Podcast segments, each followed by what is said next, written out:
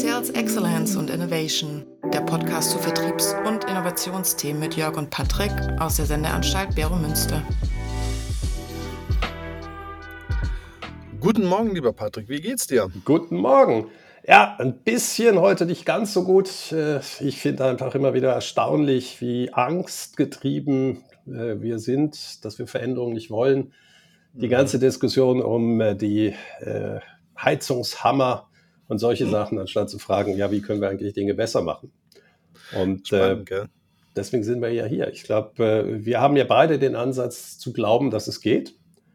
Ähm, man, man, man, lässt sich manchmal gern mitreißen mit der Welle des Doktordums, aber ja, ich, ich sehe das auch. Also wenn man da gerade die Zeitungen verfolgt, geht ja das Abendland unter. Ja, besonders wenn man sich eben überlegt, wir machen es ja seit Jahrzehnten ähm, gewisse Sachen. Also ich fand es jetzt lustig, äh, der Nico Luma aus Hamburg, äh, wirklich einer der Internetvordenker, sagte, ja, er hätte eigentlich von Wärmepumpen früher noch nie was gehört, ob das jetzt neu wäre. Mhm. Und äh, wenn man sich wirklich mit dieser Technik beschäftigt, die ist gefühlte 40 Jahre plus, äh, die ganze ETH am Hönkerberg äh, läuft mit einer großen Wärmepumpe St. Moritz. Das heißt ja immer in der Kälte wäre es nicht möglich. St. Moritz macht seit zehn Jahren ziehen sie Kälte aus dem äh, oder Wärme aus dem äh, St. Moritzer See und heizen im tiefsten Winter äh, ihre Hotels. Also irgendwie scheint ja bei uns irgendwie, ja, es man kann eigentlich an dem Beispiel sagen, es geht. Und das finde ich eigentlich schön. Das ist ja auch die Idee, warum wir hier sitzen. Genau. Cool. Heute Folge 19. Wow, Zeit vergeht. Also, das ist irgendwie Time flies. Also, das muss ich heute mal sagen. So, ich werde sentimental heute. Heute ist ein sentimentaler Ach, das Tag. ist doch schön. Genau. Und heute zum Thema Struktur. Ja, aber für, ich, ich ja. bin ja, also du merkst, ich werde ja schon wieder euphorisch. Ja. Und wir hatten, oder ich hatte am Freitag so ein richtig schönes Erlebnis. Äh, du hast ja einen Kurs, der heißt Digital Sales und da unterrichte ich dann das digitale Geschäftsmodell.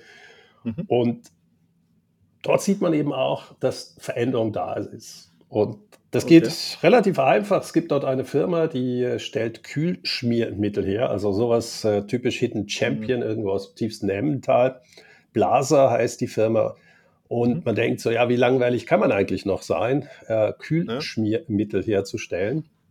Aber wenn man sich dann eben überlegt, welchen Job to be done, also welche Aufgabe solche Kühlschmiermittel äh, lösen, dann ist das ja schon im Namen enthalten. Es kühlt und es schmiert bei allen zerspanenden Prozessen, also sprich, äh, äh, wenn irgendwelche Metallsachen gedreht werden, gefräst werden. Und die haben eine richtig coole Lösung, nämlich Liquid Tools entwickelt. Und Liquid Tools ist Cooling as a Service. Ja, das heißt, okay. sie bieten nicht mehr Produkte an, denken nicht mehr in Produkten, sondern sie bieten Kühlungs- und Schmierservices an. Wow. Und das okay. ist ja genau, was wir eigentlich äh, versuchen, die ganze Zeit zu vermitteln, dass wir weggehen vom Produktdenken, von Dienstleistungsdenken hin zu, was ist die Aufgabe, die wir bei Kundinnen und Kunden lösen wollen? Mhm. Und bieten dann nicht eine Komponente an, sondern übernehmen diese Aufgabe und bei denen ist es eben Kühlschmiermittelmanagement. Ähm, okay. Und du kannst dir vorstellen, wenn du nicht mehr im Fass bezahlt wirst, ja. sondern für die Stunden, die deine äh, oder die Anlagen Service. der Kunden laufen, ja. dann entwickelst du ganz andere Lösungen. Du filterst deine Stoffe, du kannst sie länger laufen, du denkst in Kreisläufen. Und ich finde das einfach schön, dass man mal positive Beispiele bringt. Ich meine, Wer hätte gedacht, dass äh, Kühlschmiermittel je sexy sein könnte? Gruß an Daniel, er weiß, wer es ist. Nur du, weil ich finde es auch spannend, wenn, was du aus dieser Klasse mitnimmst und was ich aus dieser Klasse mitnehme. Ich habe da mitgenommen, dass es Fahrradhersteller gibt, denen scheint die Sonne so aus dem Po und die haben nie im Leben Wettbewerb und auch in der Zukunft werden die wahnsinnig viel Umsatz machen, um dann drei äh, Wochen später kleinlaut einzugestehen, vielleicht ist die Sonne doch nicht so groß. Und ich habe da ein persönliches Highlight, aber das ist eine sehr private Geschichte. Und zwar habe ich jetzt erfahren, was eine durchschnittliche Handtasche kostet. Ich konnte meine Frau davon noch nicht überzeugen, dass das der, auch in unserer Beziehung der durchschnittliche Preis ist. Aber das sind so meine zwei Takeaways aus ja, der Klasse. Aber das macht sie ja eben aus. Ne? Ja, aber das ist ja aber, Perspektive. Ich meine, wir wollen heute über Struktur reden und ja. äh, ich glaube, dass es ganz wichtig ist, und das versuchen wir ja seit längerem zu vermitteln, erstmal auch Denkhaltung. Mhm. Weil Strukturen funktionieren ja nur, wenn man auch eine Denkhaltung hat und das nicht eben in einer Abteilung abgibt. Ja. Und das Spannende ist, wir hatten eine nächste Firma, äh, die beschäftigt sich mit Logistiklösungen. Früher hießen sie mal mhm. Gabelstaplerhersteller. Ja, Gabelstapler äh, haben Ware gestapelt und ge geladen. Und die sind auch weggegangen von der Idee, dass ich eben Gabelstapler besser schöner mache. Klar, Predictive Maintenance lässt grüßen.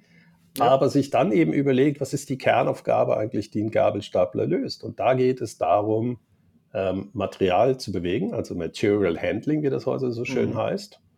Und das ist hochspannend. Da haben wir Schweizer Firmen äh, mit Swisslog, äh, in dem Fall war es ein Hamburger Unternehmen, äh, Jungheinrich, die sich eben auf Logistiklösungen in Lagerhäusern konzentrieren. Und das ist natürlich für einen wie ich, der Robotikanlagen liebt, äh, eine Symphonie oh der Roboter, die zusammenspielen. Oh du merkst, ich kann mich mit Sachen einfach oh begeistern. Also der Tag hat schlecht angefangen. Ähm, aber wenn ich über solche Sachen nachdenke, und die haben richtig Spaß in der Firma. Also auch im Sinne von, mhm. die, die können was leisten, die können was verändern. Das ist genau die Frage. Geht das in den heutigen Strukturen? Mhm. Ja, alles gut, alles gut. Wir sind unterschiedlich, das macht es ja auch aus und ich freue mich da immer sehr für dich. Aber wie gesagt, bei mir hört es halt immer so bei der Handtasche auf. Vielleicht liegt es ja auch an mir, ich bin komisch. Aber lass uns ins Thema einsteigen. Und zwar in der Vorbereitung habe ich was gelesen und es ist, aus, es ist diesmal nicht aus Deutschland, es ist aus, äh, aus, äh, aus Amerika und zwar von Walton und Dutton von 1969. Das ist lang her, oder? Der lang. Kann man so sagen. Ja, mein Geburtstag. Genau, und, und die sagen, äh, das Wichtigste bei einer Struktur ist man, dass man die Abteilungen verbinden muss. Hey, wer hätte das gedacht, ne? Gell?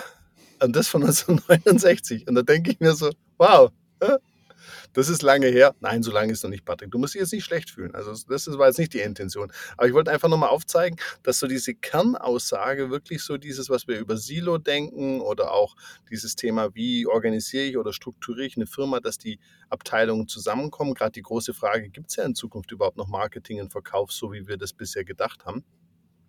Oder eigentlich 1969 als zentrale Aufgabe, egal wie deine Struktur ist, du musst die Leute zusammenbringen. Also praktisch auch hier wieder, Struktur ist dahinter, vorne ist ja das Thema, wie bringe ich die Menschen damit zusammen.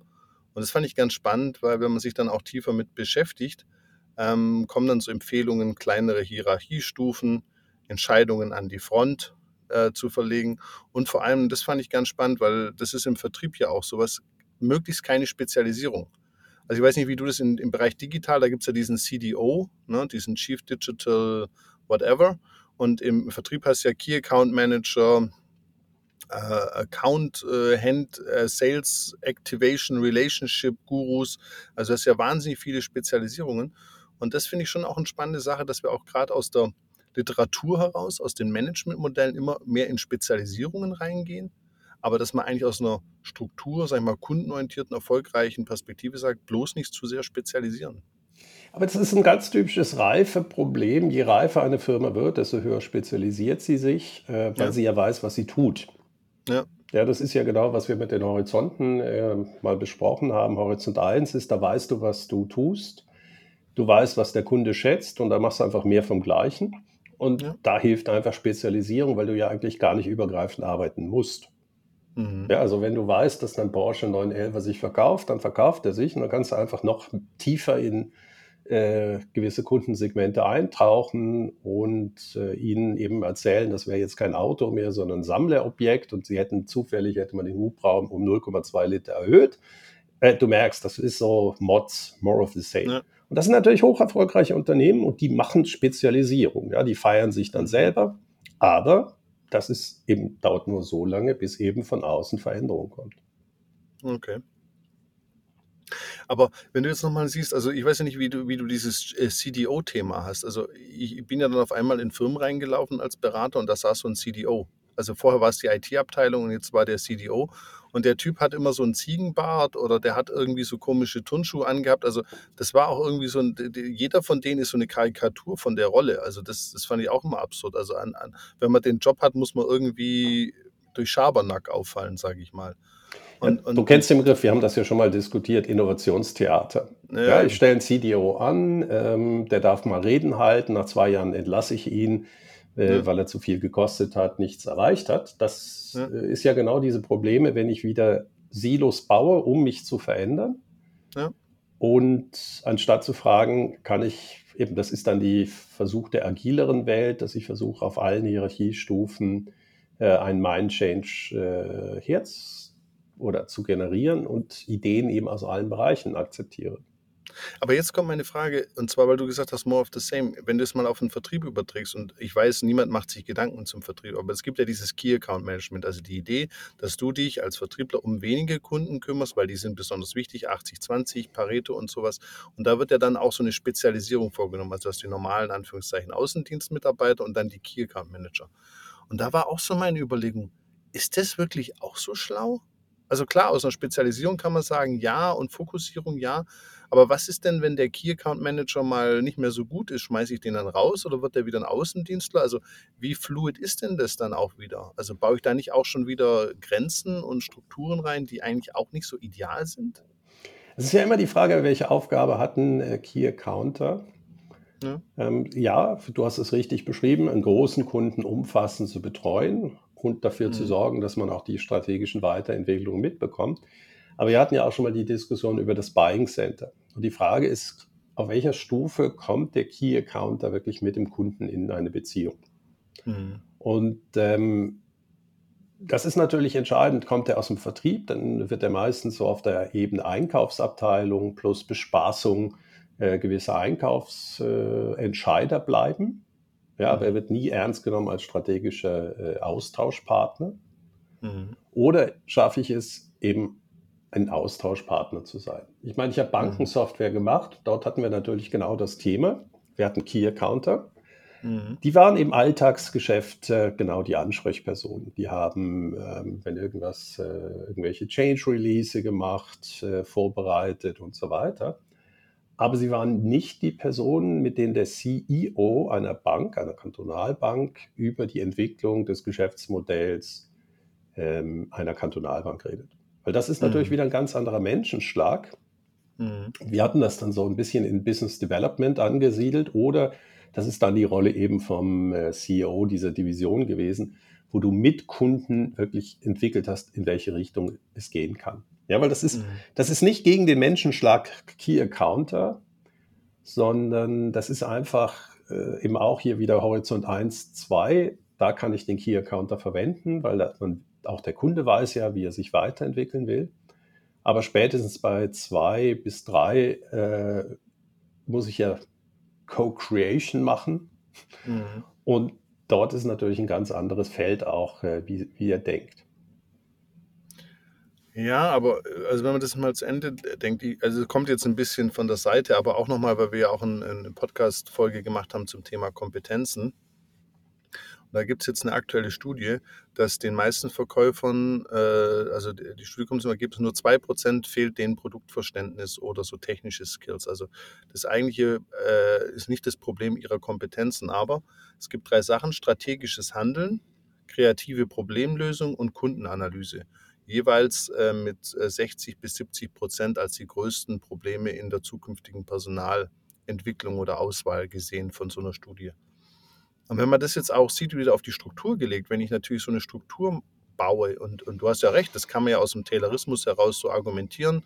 Ja, der sitzt da da, jeder weiß, dass der nicht mehr kann. Die Frage ist natürlich jetzt, wenn man mit dem Jobs to be done Ansatz, der läuft ja trotzdem relativ viel in der Firma und kriegt viel mit und, und irgendwas. Und der jetzt im Business Development, der ist ja dann eben nicht so beim Kunden. Also ich kann die Aufteilung verstehen, aber ich möchte die auch mal in Zeiten in Frage stellen. Also ist das wirklich so smart, Key Accounts so zu definieren? Da stimme ich dir vollkommen überein. In, in dem Projekt, was ich äh, in einem Verpackungsunternehmen hatte, war genau die Kunst, die Key Accounter, die wirklich tief im Kunden drin sind, ja. mitzunehmen in eine andere Fragewelt, ja. damit sie eben auch sich mal überlegt haben, spreche ich eigentlich mit den richtigen Personen. Und da sie mhm. eben diese Kontakte hatten, war das natürlich nachher relativ leicht für uns, äh, Außenstehende, äh, in den Kunden einzutauchen aber das mhm. war nicht besser oder schlechter. Also das ist immer noch ganz wichtig. Der Key Counter ist ja extrem wichtig. Mhm. Aber es ist nicht seine Tagesaufgabe, sich eben über große Veränderungen Gedanken zu machen. Ja, also auch der gegenüberliegende Teil vom Kunden ist ja meistens auch äh, ja, das Betrieb, den Betrieb am Laufen halten. Ja, das, wir, mhm. wir unterschätzen immer, wie wichtig es ist, das Tagesgeschäft im Griff zu haben. Und das okay. Äh, ist natürlich auch Aufgabe des Key Accounters auf Beziehungsebene, jetzt nicht auf der, der uh, Supply-Side jede, jede Bestellung entgegenzunehmen. Das ist nicht die Aufgabe. Aber wann, oder eher die Frage ist, wann geben wir Unternehmen die Zeit oder den Mitarbeiterinnen und Mitarbeitern in Unternehmen die Zeit, außerhalb ihres Alltages denken zu dürfen? Mhm. Und da bin ich nicht ein Riesenfan davon, dass man dann wieder Strukturen baut, die nur für diese Zukunft zuständig war, äh, ist. Ja, okay. Weil man das so outsourced dann, sondern es ist dann ein Miteinander. Also ich habe mhm. damals bei äh, der Bankensoftware natürlich die Vertriebler, auch die Informatiker oder Projektleiter sehr gut gekannt.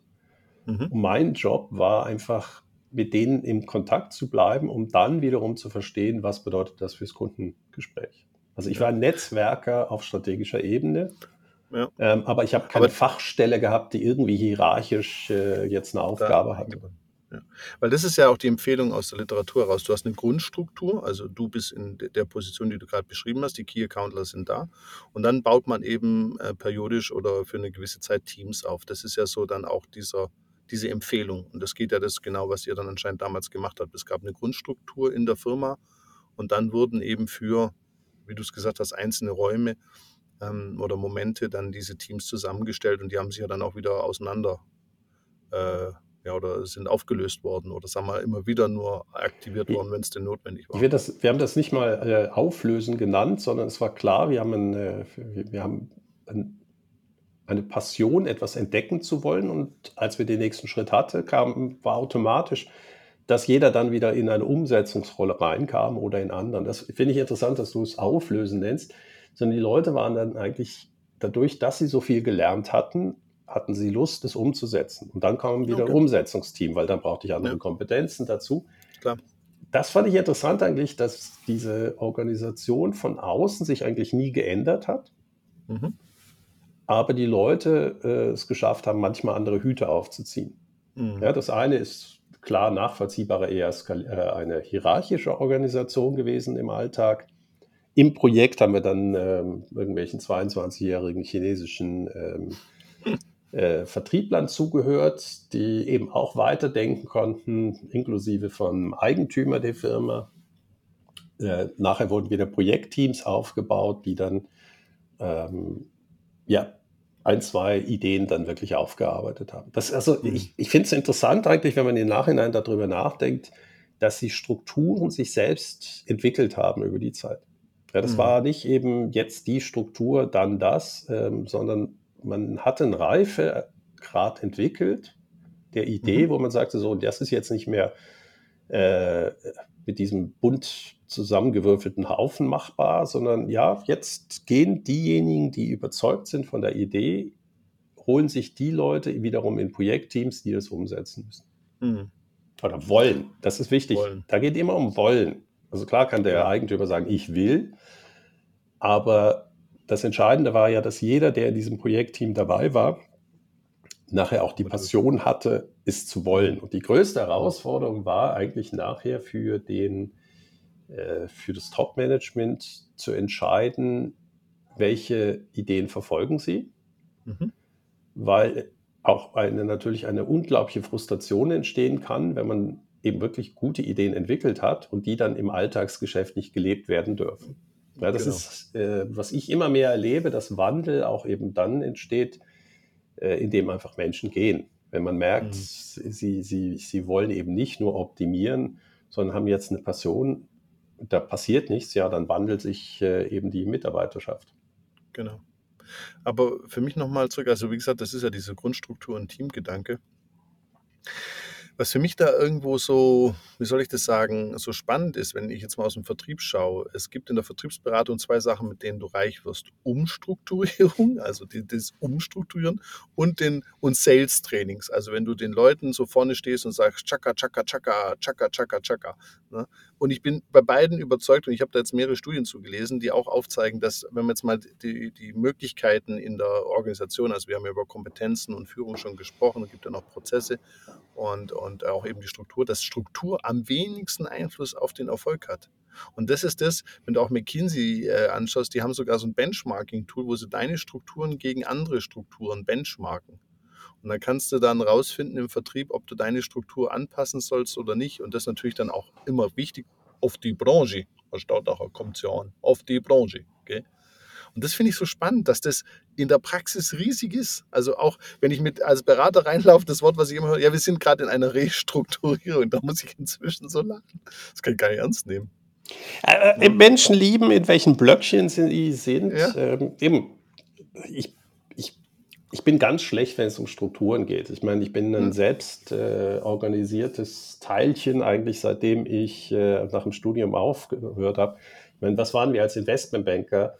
Wir waren immer in Teams zusammengewürfelt weltweit und jeder hat jeden Job übernommen, äh, den, er, den er konnte. Ähm, mhm. Teilweise auch einfach in Sachen reingeworfen wurden. Und das ist natürlich alles Projektorganisationen gewesen. Die lösten sich ja. nachher wieder auf. Also klar, ich war dem Frankfurter Büro angesiedelt, aber das wirklich Spannende war, dass ich im Global High Tech Team von Lazar war. Hm. Ja, dass ich plötzlich Kontakte hatte äh, und Projekte und Anfragen aus ganz anderen Bereichen.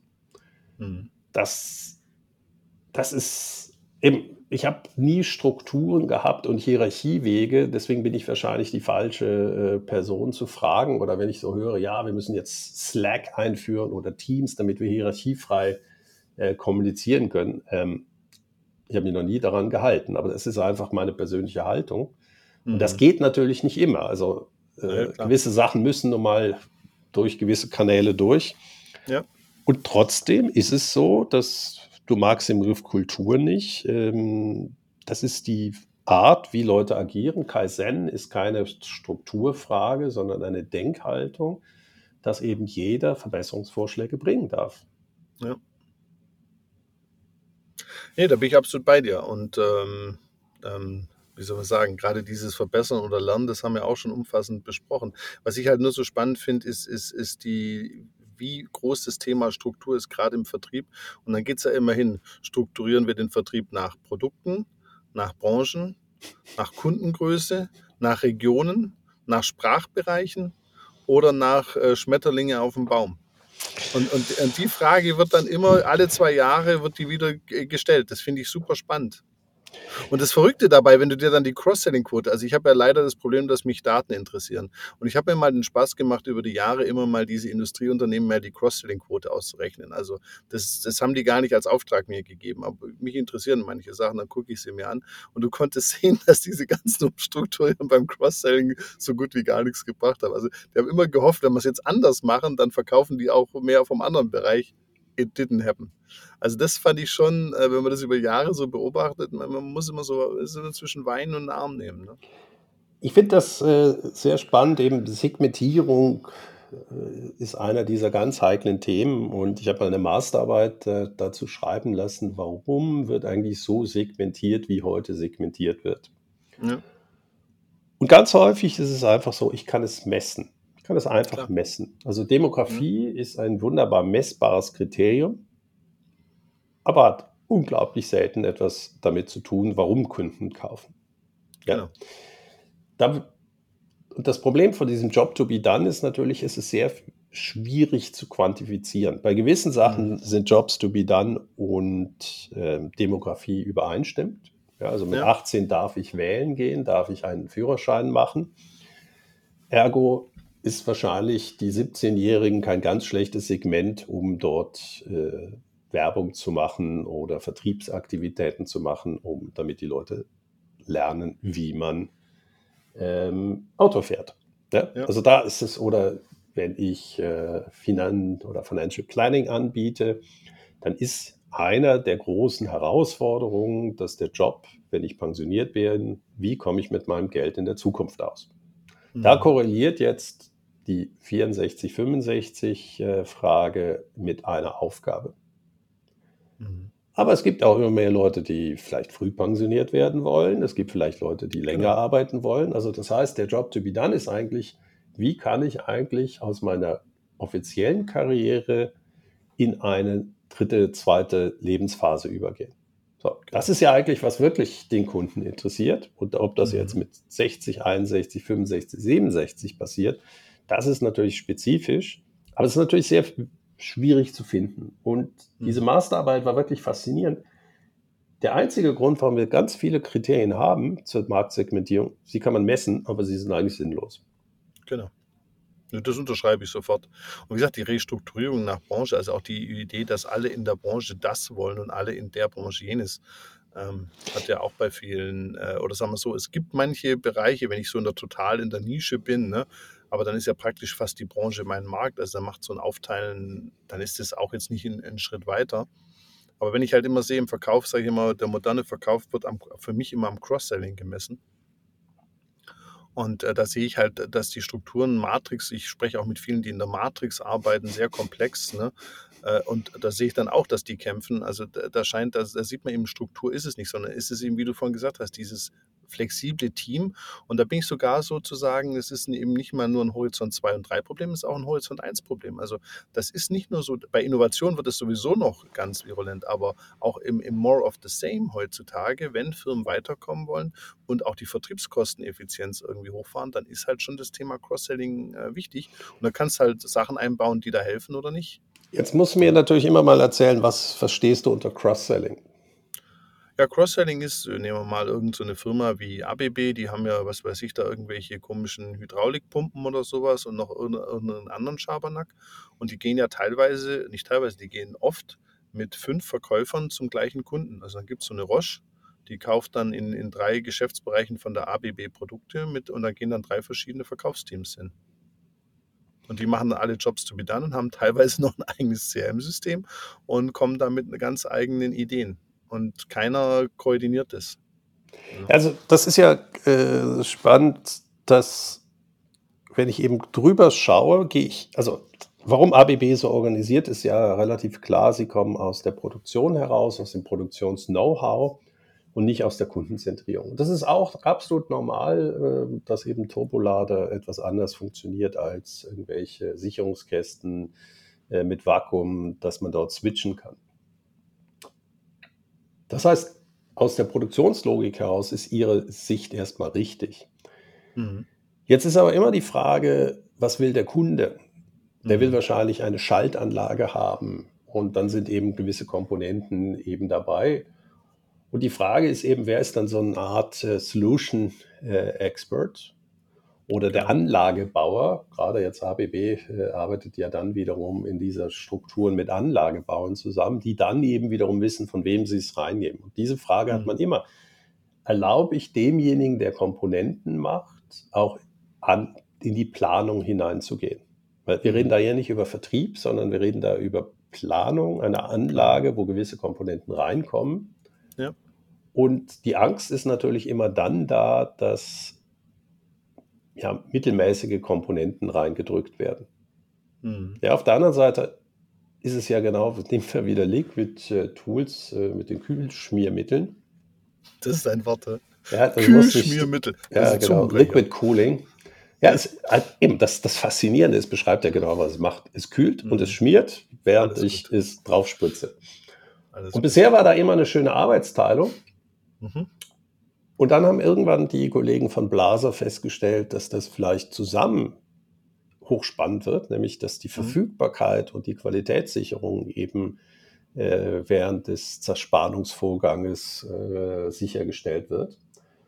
Und sie bieten eben jetzt kein Cross-Selling an, sondern sie überlegen sich, was braucht der Kunde und bieten eine Komplettlösung an. Und ich habe keine Ahnung, ob das ihre eigenen Komponenten sind, ja. ob sie die zukaufen oder was auch immer. Ja, weil Sie kommen ja aus der Basis oder aus der Chemie. Mhm. Jetzt brauchst du natürlich äh, entsprechende Drüsen, Pumpen, äh, Filtersysteme und so weiter. Und da stellt sich natürlich dann auch im Hintergrund die Frage, muss ich das wirklich selber herstellen oder kann ich eben eine Marge auf dem Handel machen, wo ich das äh, kaufe? Mhm. Was sind eigentlich Kernprodukte, die dazugehören in, in, in so einer Lösung? Aber das haben wir ganz viel. Auch eine Wirt, ähm, von Wirt kann man Dinge kaufen, die nicht von Wirt hergestellt werden. Weil irgendwann äh, ja, ist eben die, die Kompetenz in der Herstellung und den Kunden verstehen, das ist, äh, das geht auseinander, weil man kann nicht alles herstellen, was der Kunde braucht, aber man muss eben dieses tiefe Verstehen von der Aufgabe machen. Ähm, Aber ich finde es gerade, Patrick, wenn ich dich unterbrechen darf, sorry, aber ich finde es gerade spannend, wie du es auflöst. Ich sage mal, deine Lösung ist für Feiglinge, weil das kommt natürlich voll übers Angebot. Ne? Und die bauen natürlich eine Lösung, das ist natürlich sehr angenehm oder nicht angenehm für den Kunden, je nachdem, wie es der Kunde schätzt. Aber du hast eigentlich das gelöst. Spannender ist ja, du hast fünf verschiedene Dinge, die der Vertriebler dann zusammenbauen muss bei dem Kunden. Das finde ich ja jetzt in meinem Job viel, viel spannender, als wenn ich da eine Komplettlösung aus einem Haus habe, wo ich sage, so hier, das ist, ist ja auch, also ich möchte ja nicht sagen, das ist gut und das ist schlecht. Verstehe mich da nicht falsch. Eine Komplettlösung Lösung, die Probleme löst, ist mal tendenziell besser als die Einzelteile. Aber jetzt rein aus dem Vertriebssicht ist es natürlich spannender als Manager, wenn ich das Einzelteile zusammenbauen muss und gucken muss, dass mein Team das gesamtheitlich dann verkauft, auch wenn ich es im Hintergrund noch nicht habe, weil das ist ja die Realität bei vielen Unternehmen.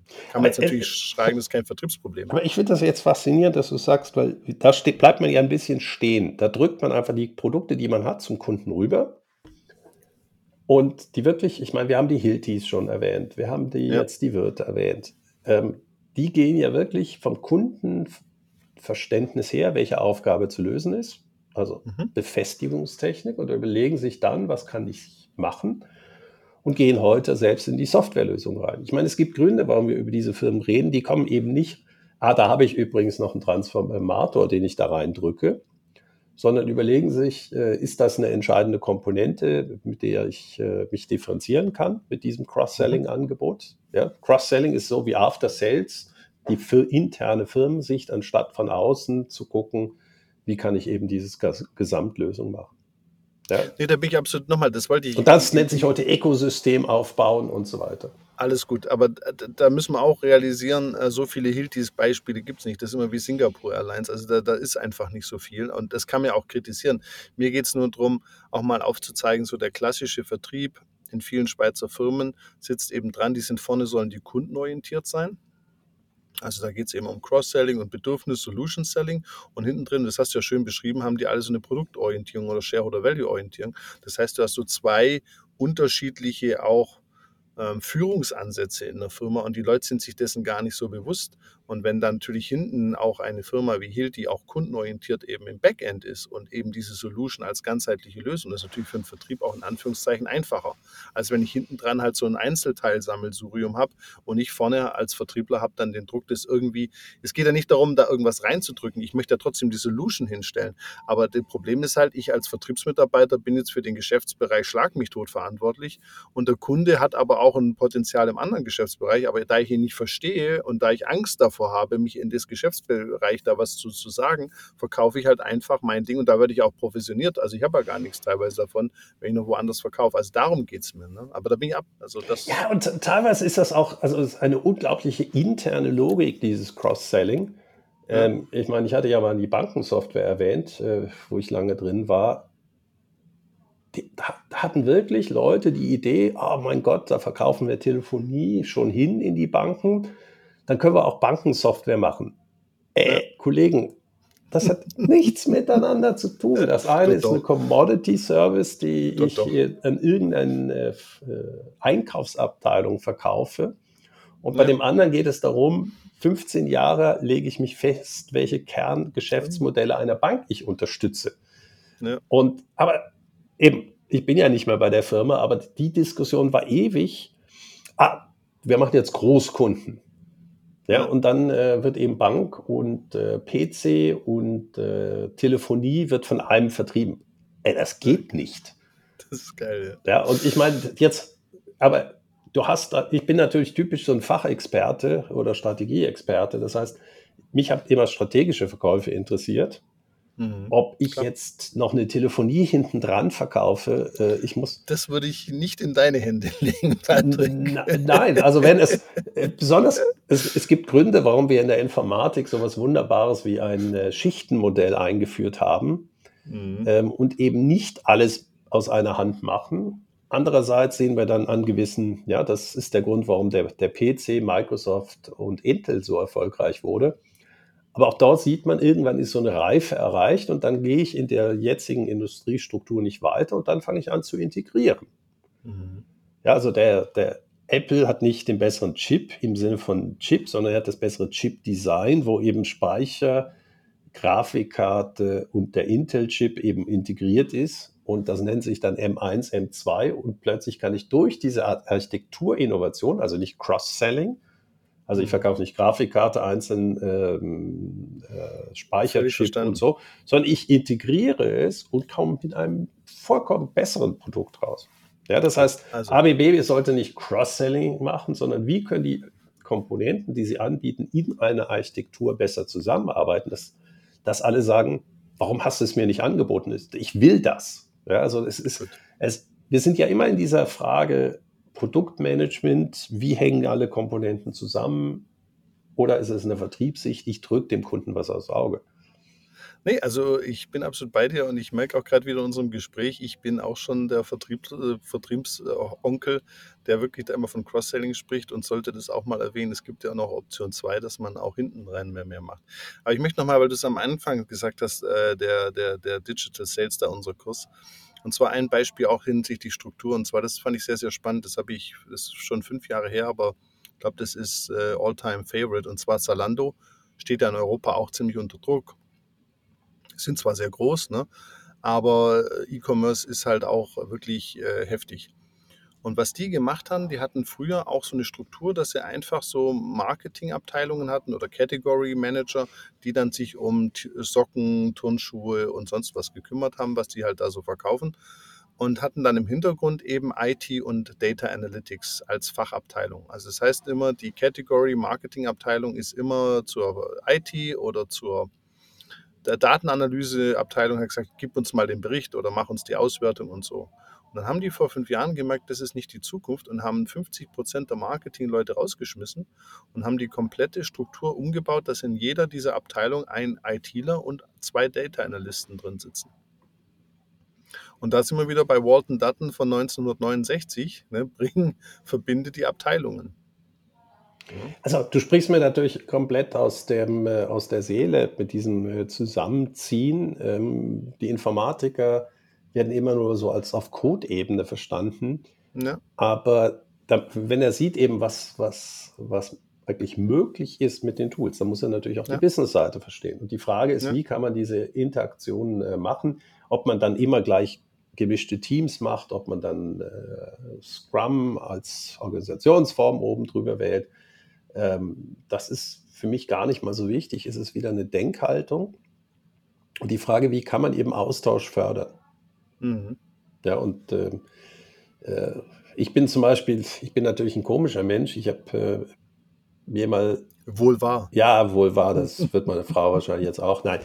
Ähm, ich habe mir jetzt zum Beispiel immer angeguckt, welche Programmierer abends noch in der Firma sitzen. Mhm. Ähm, und dann bin ich zu denen. Okay. Da jetzt ein Bier mitgebracht, irgendwas und gesagt, hey, was machst du gerade? Und dadurch hatte ich natürlich unglaublich tiefen Einblick in die äh, in gewisse Einführungsprojekte von Bankensoftware. Mhm. Und es war hochspannend, denen mal zuzuhören, wo hakt es, was funktioniert. Ja. Weil sonst nimmt der Manager das natürlich erst über irgendwelche Berichte äh, wahr, wie genau. die Lage ist. Aber ja an so einem Bericht kann ich ja erst die richtige Frage stellen, wenn ich vielleicht auch sehe, warum sitzen die jetzt alle rum? Sind die begeistert oder müssen sie einfach Fehler aufarbeiten, weil irgendwie vorher was da war? Das kam natürlich nicht unbedingt immer so gut an. Ja, weil ich mhm. dann, äh, wenn ein Bericht dann irgendwie von einer Division äh, kam, ich sagte, ja, äh, seid euch sicher, dass die Ampel nur auf Orange ist. Ja, weil, sag mal, wie geht es denn in der Datenbank da hinten? Ich habe gehört, da gibt es Spaghetti-Code. wie ist das da und da? Wow. Und dann kommt natürlich dieses Mikromanagement-Vorwurf. Mhm. Ähm, aber das ist eben, ich, ich finde das gar nicht unbedingt ein Vorwurf, sondern man muss ja auch manchmal die Fakten auf den Tisch legen. Confront the brutal facts. Und hier ging es ja nur darum zu zeigen, seid ihr euch bewusst, wo eigentlich die Probleme sind, weil wir können eben nicht alles auf Top-Ebene lösen. Du, das unterschreibe ich sofort. Ich mache das ja bei meinen CRM-Einführungen. Da zwinge ich meine Kunden immer, dass wir uns einen ganzen Tag lang mit IT-Systemen beschäftigen. Und das sagen wir alle, ja, aber Sie haben doch vorher gesagt, CRM ist nicht IT. Und was sollen wir jetzt in der IT? Das kommt doch viel später im Projekt. Sage ich, nein, ihr müsst das Zeug verstehen, weil wenn da auf, der, auf, dem, auf dem Verkaufschart steht, dieses System bietet Funktion A und B, dann muss ich ja gucken, reicht diese Darstellung oder diese, wie es gemacht ist, auch für meine Firma aus? Also vielleicht möchte ich es ja schöner haben oder das ist eingeschränkter wie das andere. Ich muss heute IT verstehen und, und das finde ich das Spannende, dass viele bei mir auch die Prozesse verstehen, die in der IT abgebildet sind oder genau. möglich oder nicht möglich sind. Genau. Und da sitzen viele und sagen, ja, wie du sagst, die holen sich so einen Bericht, dann lassen sie sich fünf CRM-Software hinlegen, da steht überall das Gleiche drauf und dann schreiben sie nach dem Preis, nachher wird es eingeführt und dann merken sie, shit, die Funktionalität gibt es zwar, aber so können wir sie gar nicht brauchen. Und das ist gerade bei Automation heute oft der Fall. Und äh, da gibt es ein paar Leute, wo ich so immer auf die äh, Schulter klatsche und sage, hey, gute Entscheidung, gute Entscheidung. Aber da bin ich absolut bei. Eine Frage habe ich noch. Aber das sind wir gerade bei der ja, Struktur. Ich finde das interessant. Ähm, äh, eben, wie kann man lernen äh, in dem? Mhm. Ja, also eben, wenn man das aufbrechen kann. Also zum Beispiel, wenn wir irgendwas eingeführt haben, oder man kann es natürlich auch dann sehr gut im Vertrieb verwenden, ist natürlich andere Kunden erzählen mhm. über das, was möglich ist, aber auch wo die Beschränkungen sind. Mhm.